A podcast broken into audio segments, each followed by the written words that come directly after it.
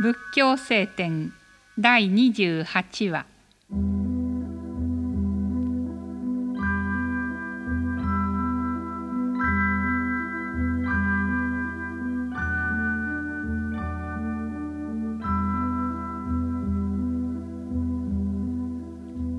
昔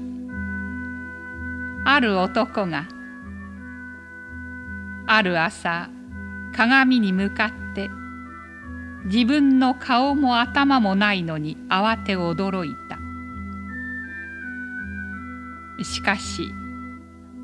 顔も頭もなくなったのではなくそれは鏡を裏返しに見ていてなくなったと思っていたのであった。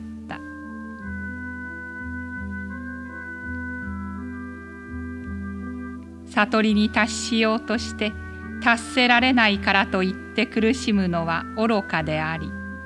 また必要のないことである。悟りの中に迷いはないのであるが限りない長い時間に外の塵に動かされて妄想を描きその妄想によって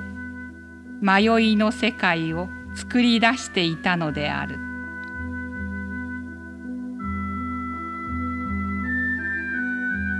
だから